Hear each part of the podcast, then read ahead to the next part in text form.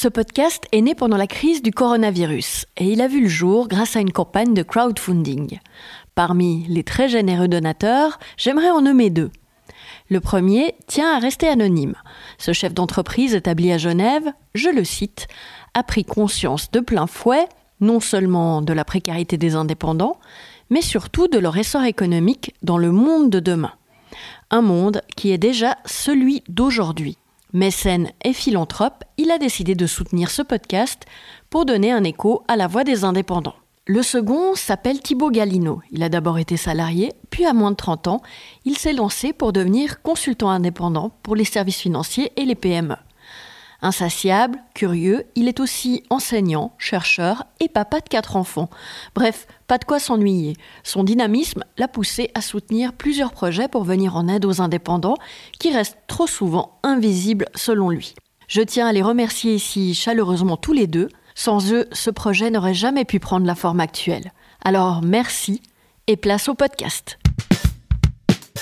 Comme on est maître de ce qu'on fait, de notre créativité, euh, on n'est pas régi par le client qui a un certain budget, mais on n'est pas régi par quelqu'un au-dessus qui va nous mettre des bâtons dans les roues pour nous empêcher de, euh, développer ses idées. Enfin, j'ai l'impression que l'indépendance, il y, a quand même quelque chose qui nous permet d'exister vraiment, d'exprimer un peu euh, complètement qui on est à travers ce qu'on fait.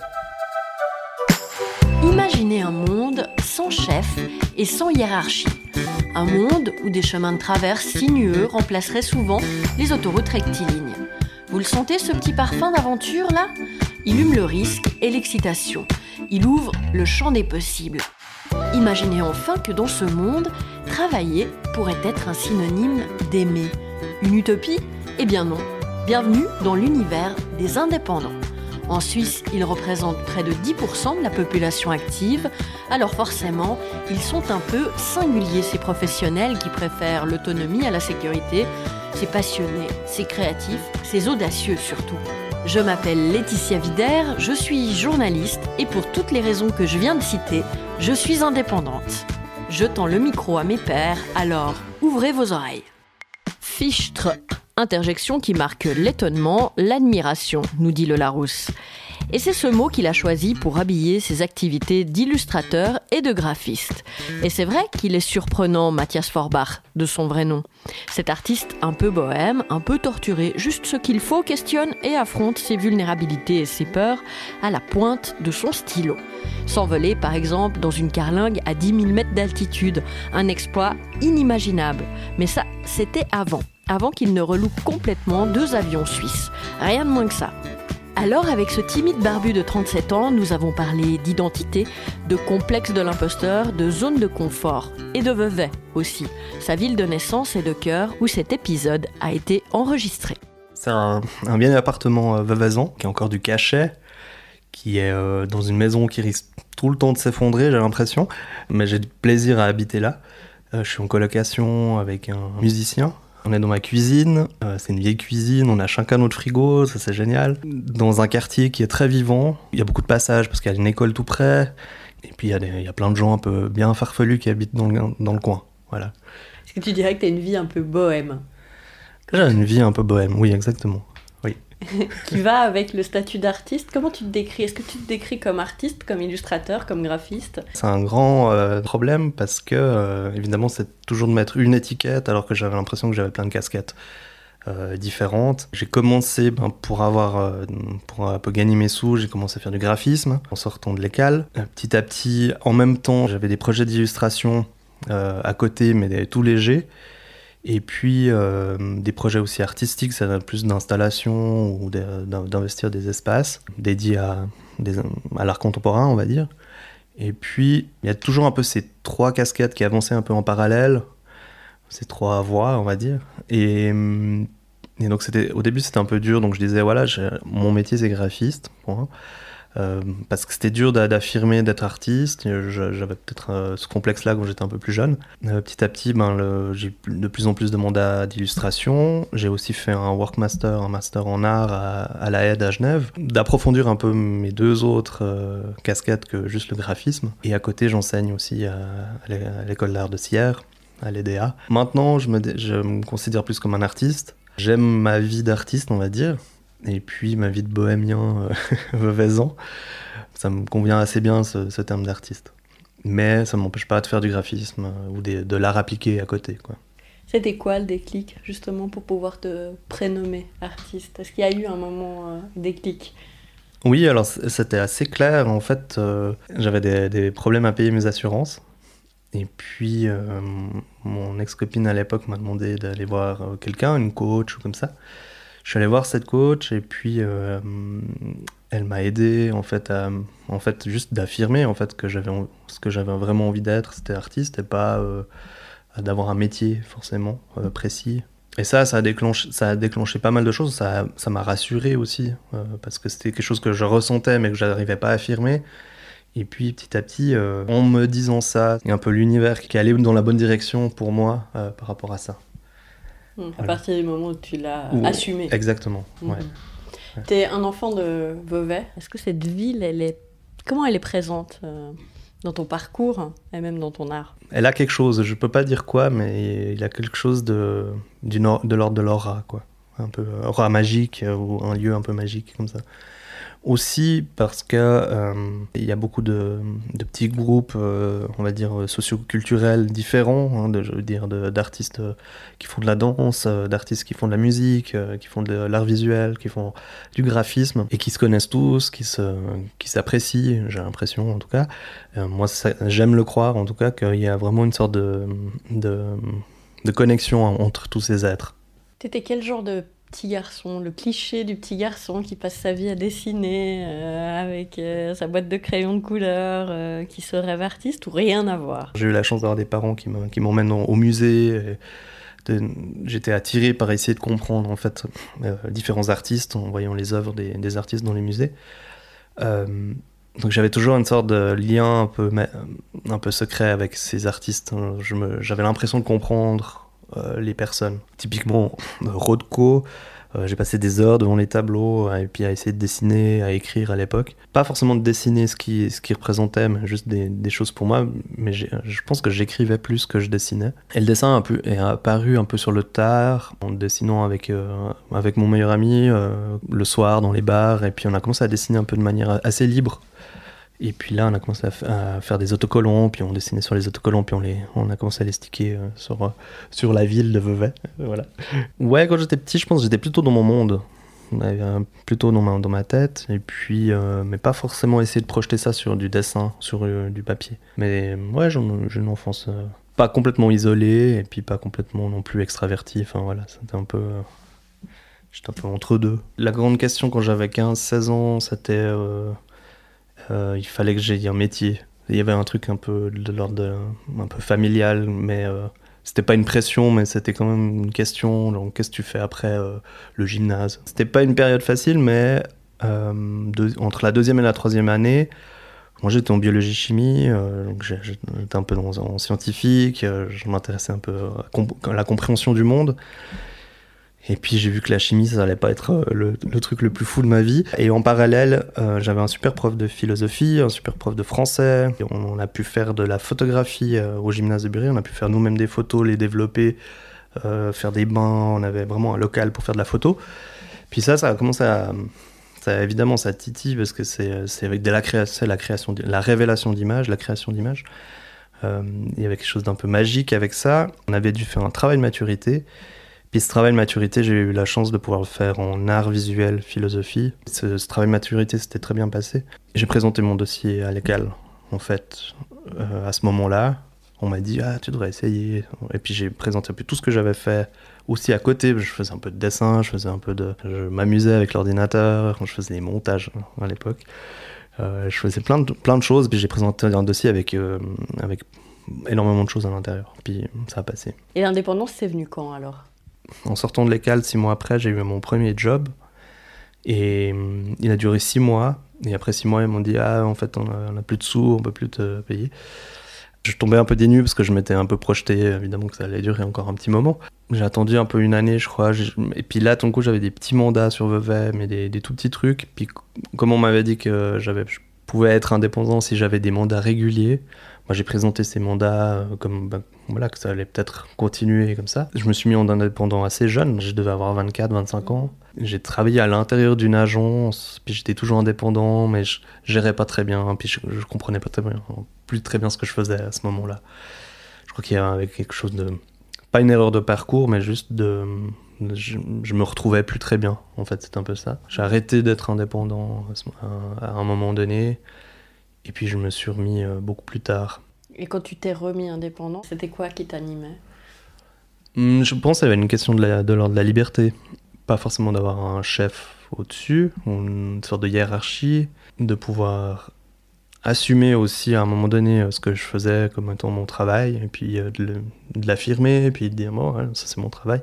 Ouais, L'idée c'était de pouvoir un peu explorer euh, différents mondes. En tant que graphiste, en tant qu'illustrateur, c'était de pouvoir vraiment euh, d'aller dans différents milieux. Je crois que l'indépendance, je la, voulais sans me l'affirmer ou sans me l'affirmer clairement quand j'étais plus jeune. Et puis, il y avait aussi un manque de confiance en moi à l'époque qui, qui, s'est un peu arrangé en fait avec le temps, puis euh, d'affirmer ça en fait. J'avais peu d'exemples. C'était un problème quand j'étais plus jeune. J'avais très peu d'exemples vers qui regarder qui était indépendant, qui aurait pu me dire euh, ouais vas-y lance-toi, euh, n'aie pas peur. ou, euh, il y avait quand même quelque chose comme ça. hein. J'ai vraiment longtemps navigué un peu euh, euh, sans voir euh, la Sans côte, modèle. quoi. sans modèle. Ouais. Mhm. Et puis ben, il y avait cette envie, en fait, est-ce qu'on peut être, est-ce qu'on doit être qu'une seule chose? Je faisais des projections vidéo pour des concerts, je faisais des illustrations pour des, des fours de vinyle je faisais- ou des des fours de CD. Euh, à côté, j'enseignais, puis à côté, je faisais euh, du graphisme pour, euh, pour des brochures, etc. Puis je, je me retrouvais dans, toutes- dans tous ces formats-là, on va dire, mais c'était dur de savoir vraiment qu'est-ce que j'étais, en fait, euh, précisément. Aujourd'hui, tu, tu fais quoi? Parmi toutes ces choses que tu viens de m'énumérer, est-ce que tu continues tout? Ou euh, est-ce que tu as affiné? Est-ce que ton identité est plus claire? Alors, on a parlé de- du fait d'être artiste, mais dans ce que tu fais, est-ce que ton identité est plus affirmée? Alors oui, oui, elle est- je me sens beaucoup plus à l'aise avec moi-même dans le, le fait tout d'un coup de, de refuser des mandats de graphiste et puis de faire que de l'illustration. D'avoir pu faire euh, ces mandats euh, pour, les, pour, le, pour, pour Suisse, pour la- Alors, on les va- On va y avions, revenir, ouais. ça, ça, ça a simplifié un peu la question, ça va dire, ok, ok, maintenant c'est là où je suis compétent, où j'ai l'impression qu'on m'appelle pour mes compétences là-dedans. Ce qui a vraiment élagué, on va dire, euh, maintenant j'arrête de... L'idée c'est plus de se perdre un peu trop là-dedans, mais c'est de se concentrer sur l'illustration, et tout le temps en ayant aussi envie de- d'exposer ou de, réfléchir à l'espace aussi avec ça. Donc maintenant c'est plus clair, ouais. Justement, ça c'est quand même un événement qui a, Changer je ma vie. suppose, ouais, changé ta vie, en tout cas bouleversé un tout petit peu ta vie. Oui. Tu as euh, illustré deux avions de la compagnie suisse. Est-ce que tu peux me raconter comment ça s'est passé? Oui, bien sûr. C'était une période où je, je méditais pas mal au bord du lac. Un matin, à l'endroit où je médite, euh, je reçois un appel euh, d'un numéro inconnu. Et puis là, c'est euh, quelqu'un qui me dit Voilà, on est une agence à, à Zurich, on, on recherche des illustrateurs et puis on aimerait savoir si tu serais d'accord d'illustrer un avion. Et puis euh, j'ai d'abord pris ça comme un grand gag parce que j'y croyais pas. Et puis c'était un concours interne à l'agence. J'ai participé à ce concours, j'ai été sélectionné, puis mon travail a été sélectionné. Puis de là, euh, en moins de deux mois, il y avait un avion. Enfin, ça a vraiment été hyper rapide comme, euh, comme projet. Entre le moment où j'ai proposé un projet et puis la réalisation, ça, a duré trois mois maximum. C'était en avril et puis l'avion sortait en fin juin. Est-ce que tu sais ce qui les a séduits chez toi, dans ton travail? Est-ce qu'ils te l'ont dit? Pourquoi toi? De ce que j'ai vu comme projet, il y en a un qui était très contemporain, art contemporain, et donc pas forcément accessible, je pense, pour tout le monde. Et puis un était très euh, figuratif et euh, très beau au niveau de la réalisation, mais peut-être un peu plus classique comme, euh, illustration. Puis moi, je pense que j'avais un truc un peu de l'ordre pop, enfin quelque chose d'un peu plus, euh, plus spontané quoi, comme, euh, comme dessin, un peu plus euh, naïf aussi. Et puis je crois, je crois en fait que derrière ils avaient vraiment envie de marquer le coup. Ils ont une corporate qui est magnifique, qui est hyper simple, qui est hyper claire, qui est hyper euh, style international. Donc vraiment il y a vraiment très, quelque chose de très propre chez. Suisse. Et puis je crois qu'ils ont envie d'un peu. euh, Très minimaliste presque, hein, on Ouais dire, ouais, euh, oui, mhm, ouais, oui. mhm. Euh, qui fonctionne très bien pour une compagnie aérienne. Et puis Je crois qu'ils avaient envie de se démarquer. En fait, c'est comme c'était à Genève, c'était pour Genève. Ils voulaient aussi bah, marquer le coup, puis dire ouais, voilà, on existe à Genève, on est aussi là. Mais on est différent que les Suisses allemands. Il y avait aussi peut-être cette, dualité, un peu comme ça. J'avais très peur hein, parce que je savais pas du tout comment faire des, contrats ou ce genre de choses. Et puis, euh, euh, comment budgéter ça, évidemment. Et, euh, justement là, j'avais pas de modèle. On n'a pas de modèle en Suisse vraiment pour ce genre de projet. Peut-être j'avais besoin de, de ce monde-là pour, pour, me rendre compte de mes, mes capacités ou qualités et ça, c'est un ami qui, me l'a redit euh, beaucoup, beaucoup plus tard. Il m'a dit Mais tu te rends pas compte que tu étais obligé de faire un avion pour te rendre compte que tu étais doué dans ce que tu fais Et ça m'a mis un petit, un petit choc parce que je ne m'étais pas du tout rendu compte de ça en fait. Un petit syndrome de l'imposteur Exactement. Mhm. Ouais, alors ça, ça s'est révélé évidemment. Euh, il y, y, a exactement ça. Et de comprendre que je l'ai tout le temps eu en fait, ce syndrome-là évidemment. Donc. Euh, donc c'était génial. c'était une expérience. La thérapie par l'aviation, quoi. ouais, mais surtout que j'ai peur de l'avion. J'avais peur de l'avion. Ah. J'avais peur de prendre l'avion. Euh, et je faisais beaucoup de rêves avec l'avion euh, les années d'avant. Vraiment des peurs de, de crash, quoi. Mhm. Vraiment bête. Mais la première fois que je suis sorti d'Europe, euh, c'était en 2010 de ma vie. Je suis allé au Japon et c'était un monstre travail pour pouvoir pour, pouvoir ne pas stresser pour devoir prendre l'avion, mais j'ai, pendant une semaine avant de partir, je, stressais. Maintenant, je prends comme ça l'avion, il n'y a pas de problème. Mais à l'époque, c'était, euh, je, transpirais des mains, je perdais la salive, euh, je, transpirais tout court. Il y avait vraiment une, une, une peur irrationnelle. irrationnelle. Et puis, puis bah, ça, ça, a pas mal changé grâce à ce projet. Grâce à ce projet, comment t'expliques ça? Bah, J'ai pu caresser un avion. je un truc c'est absurde, mais c'était euh, vraiment de. J'ai pu l'apprivoiser, j'ai pu un peu le, toucher, puis rester longtemps près de lui. Parce que j'ai bien sûr évidemment euh, participé au, collage de l'autocollant qui servait à, recouvrir l'avion. Donc il y avait vraiment d'être proche de, cet avion qui était neuf, qui était flambant neuf. Il venait, il venait de sortir de l'usine, il y avait vraiment. Euh, vraiment quelque chose d'un peu magique. J'ai tellement profité de ce moment, c'était un peu irréaliste comme moment, parce que j'étais tout seul. Aussi, nouveau dans ce cas-là, j'avais pas d'exemple avant. Euh, chercher un exemple d'illustrateur qui avait fait ça. Il y avait un, artiste dans les années 80 qui avait fait euh, un avion, mais c'était pour Lufthansa. Enfin, vraiment, il y avait des. Sinon, c'est que des agences. En général, les, les dessins, c'est de la publicité pour, euh, pour Disney, pour les Schtroumpfs, avec Air Bruxelles ou comme ça.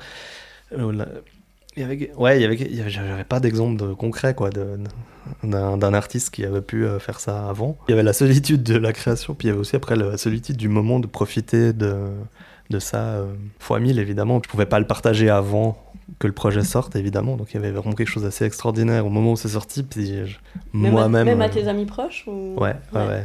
C'était vraiment complètement secret quoi. Ouais, j'ai gardé le secret vraiment au maximum. Ah ouais, donc une certaine solitude aussi quand même. Ouais, c'était trois mois un peu euh, seul. seul. Pardon. Et puis à côté, bah, j'enseignais. C'était un moment euh, évidemment charnière. Et puis après, ben, l'avion, euh, de le prendre, quoi, vraiment de tout coup, euh, vraiment être plus à l'aise avec ça, de pouvoir. Puis de prendre l'avion qu'on a illustré, enfin, ouais, c'est bizarre. À ouais, alors il y, y, y, a ce côté aussi, c'est vrai. Est-ce que c'est de la déco? Est-ce que c'est de l'art? Est-ce que c'est de l'illustration? Y avait pas Évidemment, ça remettait en question un peu tout, tout ce que je, toutes les questions autour de mais alors, euh, qu'est-ce que j'ai fait? C'est ce que je suis artiste, je suis illustrateur, je suis. Ouais. Ça, c'était. Ça remettait de nouveau en jeu un peu ces, ces questions d'identité. J'imagine aussi dans ces trois mois de solitude, euh, au tout début, il y a dû quand même avoir un process technique euh, ouais. où, tu t'es dit, ok, comment on fait ça? Bah ouais, il y avait personne. J'avais pas d'exemple, donc il fallait que je trouve un trait, que ça allait apparaître pas trop grand non plus sur l'avion, ou pas trop, pas trop fin, enfin, trouver euh, le process, quoi, comment, comment faire. Et puis, j'ai imprimé l'avion en, je crois, 5 mètres. J'avais imprimé 5 mètres de papier, juste pour me rendre compte, puis j'ai testé comme ça, puis j'ai vu que ça allait pas.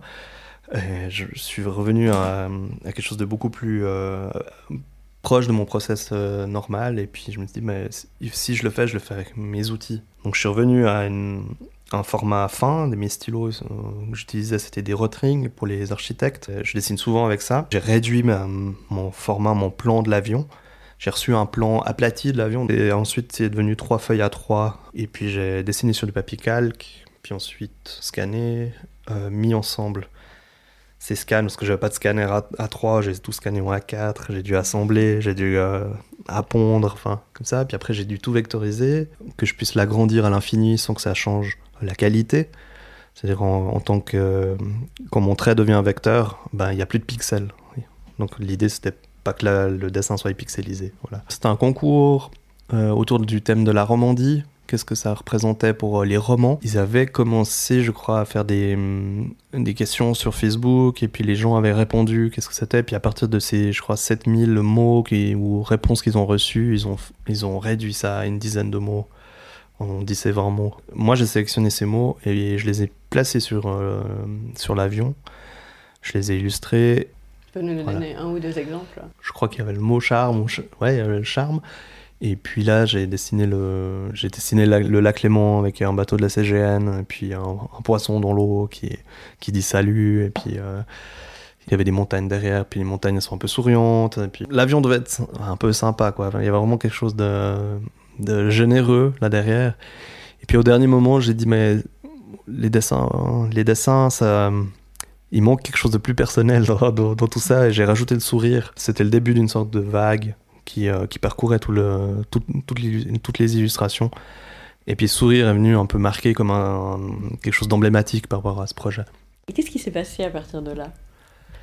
Alors à partir de là, le, il y a eu un creux. Tu as du succès en Suisse, mais euh, si tu as du succès en Suisse, on s'en fout. J'ai beaucoup apprécié ce petit moment de, de, succès et de solitude, on va dire. Qu'on me reconnaisse en tant qu'artiste ou en tant qu'illustrateur, il y avait quelque chose qui était vraiment vraiment très fort à ce moment-là. Puis après, ben, c'est juste qu'après, j'ai pas forcément eu plus de mandats, vraiment, comme ça. Mais petit à petit, j'ai des mandats qui sont venus, qui étaient évidemment pas aussi fous que le, projet de Suisse, mais j'avais besoin aussi de faire autre chose. J'ai pas envie de faire tout le temps la même chose. Ça, c'était. Je crois que ce que j'aime bien, c'est que c'est un métier qui permet une diversité de projets euh, très différentes. J'ai commencé ce projet, j'ai demandé d'être un peu euh, payé en billet d'avion. Et euh, ça, ils étaient d'accord, évidemment. Ça, leur plaisait, ce concept. Puis j'étais dans l'idée de partir, en fait. J'avais vraiment envie de partir en voyage. L'année passée, j'ai mis en, en, place ce projet de voyage où j'ai fait une année sabbatique, en fait. Je suis allé aux Philippines, en Afrique du Sud, au Mexique et à Hong Kong. Ok, et c'était pourquoi c'était important pour toi de faire une année sabbatique, de mettre tout en pause? Je pense que j'avais atteint, j'avais atteint un truc avec, cette idée d'avion, puis que euh, les autres projets que j'ai envie de faire, je pourrais toujours les faire après. Mais il manquait un peu de perspective sur le monde, et puis euh, je, suis très content de ce que j'ai vécu, c'était incroyable. Je crois que j'avais tout le côté un peu succès, le côté un peu... Euh, euh, visibilité, présence médiatique ou comme ça, ça a beaucoup. Ouais, ça m'a pesé parce que ça a duré. Enfin, j'ai attendu deux ans avant de pouvoir partir. Et entre deux, j'ai fait un deuxième avion. Donc il y avait vraiment ces. Du coup, ça, fait beaucoup. J'avais vraiment besoin d'une grosse coupure. Ça faisait dix ans que j'enseignais à, Sierre aussi. Donc ça, c'était super. Euh, de pouvoir mettre en place ça, de pouvoir sortir de sa zone de confort aussi. Ok, qui je suis en dehors du dessin, qui je suis en dehors de, mes métiers. Enfin voilà, c'était un peu la, claque du monde. Ça faisait du bien. Qu'est-ce que tu retires de ce voyage qui a duré finalement, si je comprends bien, moins d'une année alors? Quand j'ai prévu ce voyage, je l'ai prévu il y a deux ans. J'avais prévu des endroits où partir et puis donc entre-temps, j'ai rencontré euh, mon amoureuse et puis euh, elle dit ah pas de problème, moi je vais faire mon, mon année d'échange aussi un peu à ce moment-là. Les deux premiers voyages, je les ai faits seuls, euh, donc Philippines, Afrique du Sud. Et puis euh, le, Mexique, on est allé ensemble. Je l'ai suivi en fait dans son dans son échange. Je crois que de vivre ce moment où ici en Suisse les gens se sont confinés au mois de mars et puis nous on était là-bas euh, encore deux semaines. Enfin on n'a pas pu rentrer tout de suite. On a, on a longtemps hésité de savoir qu'est-ce qu'on faisait. Et puis d'un peu aussi d'avoir un peu ce recul. C'était assez fou d'être au Mexique pendant que vous ici les Suisses se confinaient, puis nous on était complètement libres au Mexique. le voyage de, rentrer en Suisse, de, revenir à une réalité qui n'était peut-être pas prévue, on apprend la résilience. Et puis moi, à ce moment-là, j'avais, je pense à mars, avril, mai, j'avais pas mal d'énergie. Je pouvais facilement donner, en fait. Il y avait la chaîne du bonheur qui m'a demandé de, si je pouvais proposer un dessin. J'avais trop envie de pouvoir aider à ma manière, en fait.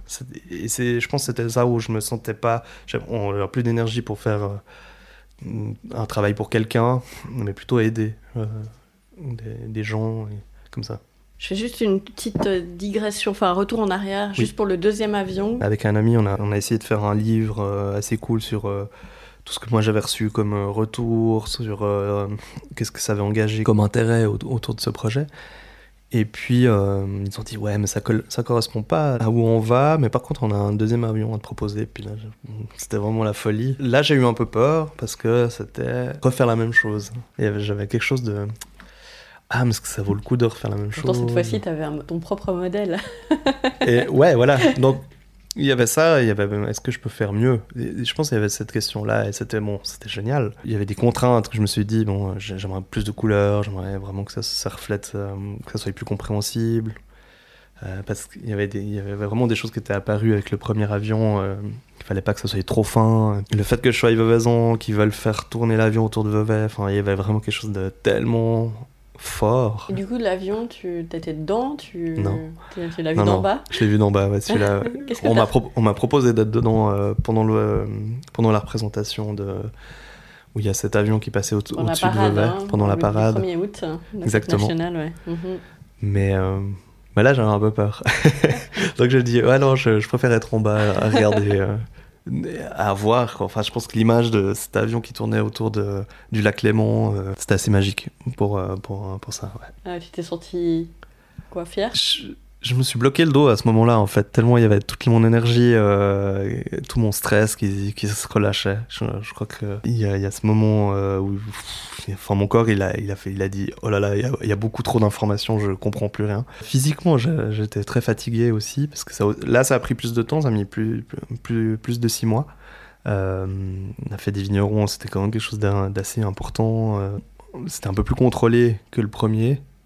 C'était tout, mais c'était tout aussi fun au niveau du dessin. Je me suis, je me suis vraiment fait plaisir. Mais ouais, il y avait cette idée de deuxième avion qui était, c'était, c'était faire la même chose mais pas la même chose. Et puis d'être autant mis en avant ou d'être visible aussi, euh, c'était aussi quelque chose à, voilà, on n'a pas l'habitude, je pense, enfin si on n'a pas l'habitude d'être sur scène ou devant plein de gens comme ça. Euh, c'est quelque chose que j'aime beaucoup, mais Ouais, j'étais nouveau seul.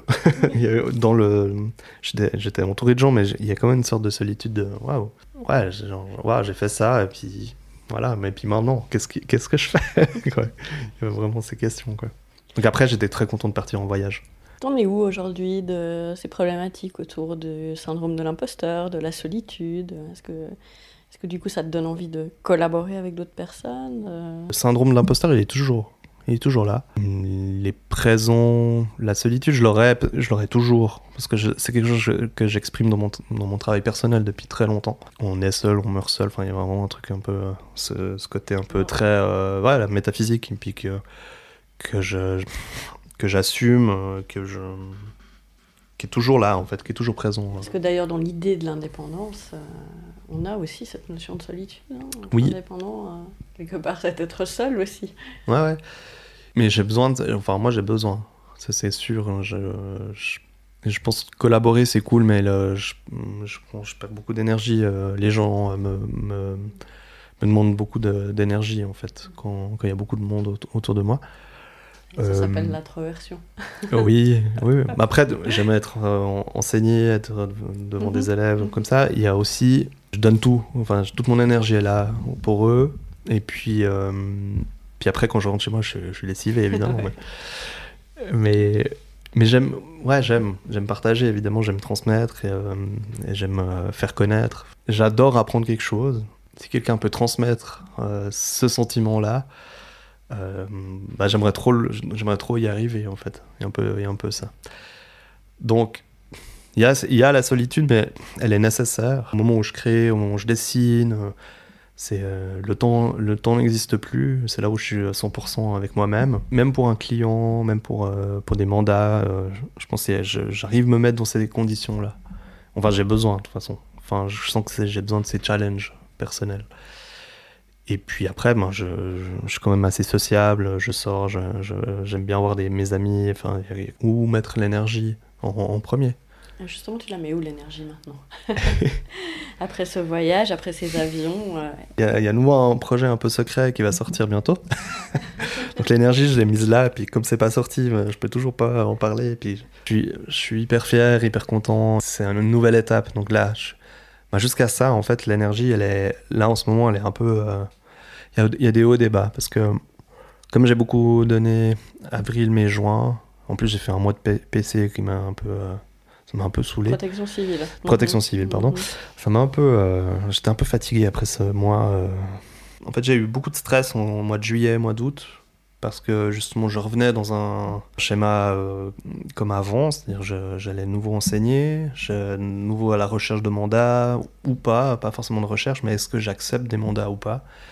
Et puis des peurs en fait, tout, le coup un peu irrationnel qui, qui ressurgissent comme ça. Puis là j'arrive j'arrive à mettre un peu... Ces euh, peurs c'était quoi Les peurs classiques, les peurs de l'abandon, les peurs de la mort, les peurs de... Euh, la peur de la mort. Qui en fait je les avais pas vraiment, je les avais pas vraiment écoutées et donc euh, j'ai eu pas mal de problèmes physiques à cause de ça ou vraiment... Puis là je travaille évidemment là-dessus avec un, un réflexologue, mais ce qui m'a empêché euh, de, aussi de me concentrer, mais de savoir où, où est-ce que je mets mon énergie maintenant. C'était une bonne question en fait. Est-ce que mon travail peut aider les gens pour euh, justement toutes les, problématiques de, de, changement climatique, de, pollution, de, vraiment, est-ce que comment je fais en fait, à quel moment j'arrive un peu à, à faire ce que j'aime évidemment, et puis à pouvoir aider? Parce que je pense que ça j'ai de plus en plus besoin ou je ressens le besoin pour que mon travail puisse servir à quelque chose mais la quête de sens quoi il y a la quête de sens, ouais. Voilà, c'est une période évidemment où, je dois penser, repenser à moi, repenser à, mon travail personnel, le reconsidérer, puis, euh, et puis à des, à des moments, en fait, j'arrive pas à penser à ça, puis j'ai juste envie de faire autre chose. Alors je, me suis acheté une console de jeu, puis je joue, tu vois. Il y a vraiment, vraiment un truc, euh, tout coup, il fallait que je, je, fallait que je lâche à quelque part euh, la, pression que je me mets aussi. Mhm. Je me mets énormément de pression pour, euh, pour vivre bien, en fait. Quelque chose pour vivre aussi avec. Euh, je vis pas au-dessus de mes moyens, je vis juste.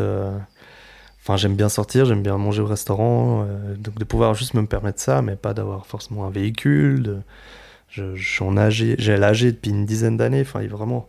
Enfin, je pense que je, je fais attention à, à, plein de choses. Et puis à un moment, enfin là cet été c'est un peu, j'ai acheté une console, puis voilà, j'ai lâché un peu le truc. Euh, et t'as joué à la console, ouais. Ce que j'avais pas fait depuis euh, des années, mm-hmm. enfin vraiment très mm-hmm. longtemps, mm-hmm. parce que pour moi c'était une perte de temps et voilà. Mais et tu t'es accordé ce Je me suis accordé le lâche. Mais c'est aussi une, une, certaine fuite, hein, donc euh, il y a la culpabilité aussi qui revient, qui revient en jeu. Qui va souvent de pair d'ailleurs. Ça m'amène très judicieusement à cette question que je pose à tout le monde dans ce podcast.